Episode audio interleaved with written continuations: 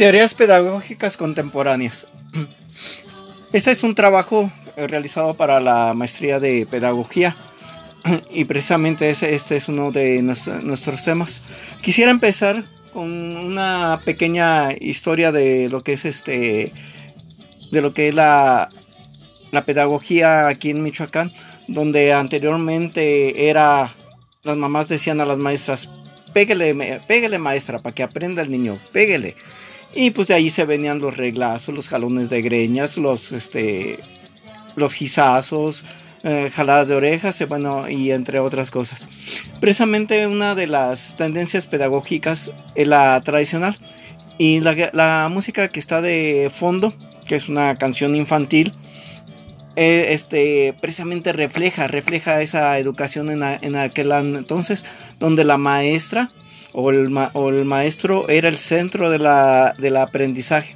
Era la, lo único que, este, que se podía, digamos que su palabra era la ley y que no había otra situación más que el, estar estudiando con ellas. Ese era el, ese era el tema. Era el, el tema principal de lo que era esa, esa corriente. La escuela nueva, la escuela nueva precisamente en los siglos XIX, principios del, eh, siglo XX, eh, critica la, a la escuela tradicional que precisamente este, es ahora evitar de que los maestros sean este, la ley y que ahora el alumno aprenda haciendo. Esta es la, la propuesta de la, de la, escuela nueva y se concreta en las ciencias de esta concepción pedagógica cuyo progenitor pues, fue Dewey en 1859-1952. La pedagogía de la liberación, que es otra, otra este, corriente, es un movimiento educativo cuyo principal representante es el pedagogo brasileño Paulo Freire.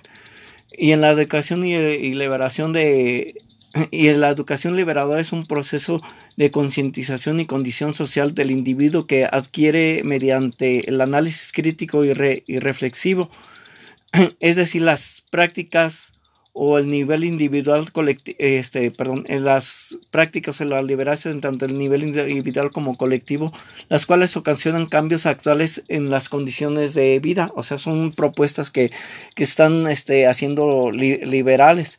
Otra de las corrientes es la cognitiva.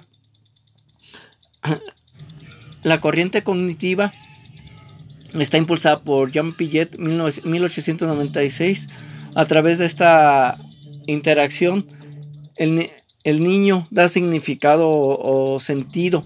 Es una, una, este, una interacción entre el cuerpo humano y, el, y, la mente para que el niño este, haga reflexiones y, este, y las adecue a la mente y a, la, y a las acciones este, humanas. El conductivismo creado por John Watson, o fundador que es el del conductivismo. Este tiene un representante este, muy sobresaliente, que es Iván Paulo, en 1849-1936. Aquí indica que el aprendizaje es mediante conductas que se van generando y, y hace un experimento con perros donde para darles de comer sonaba la campana y ellos comían de tal manera que, el, que posteriormente únicamente con sonar la, campana los, este, los perros salivaban.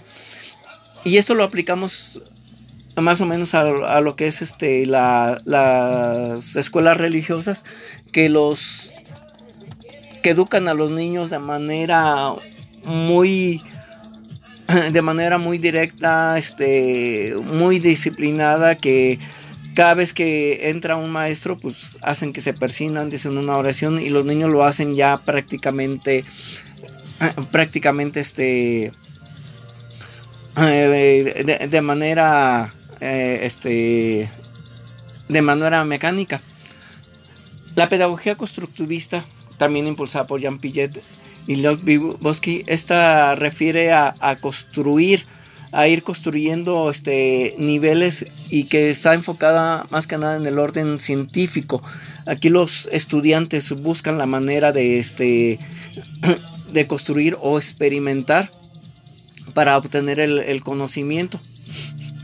Para mí es una de las más importantes y es de las que debemos de, destacar, sobre todo para estudiantes de un nivel más elevado que eh, secundaria o primaria. La pedagogía autogenaria, que es finalmente este, está impulsada por el francés Hélène Frantz en 1896-1966, esta involucra a todos aquello a, lo que es el maestro, al alumno y a los padres de familia.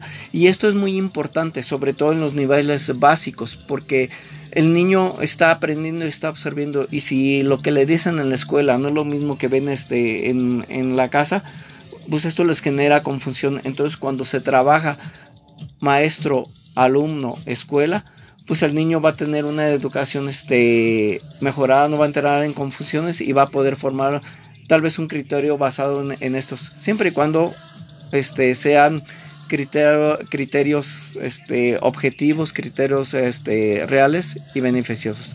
Bueno, esto es todo por mi parte en el, en el podcast. Muchas gracias, maestra Susana Callejas.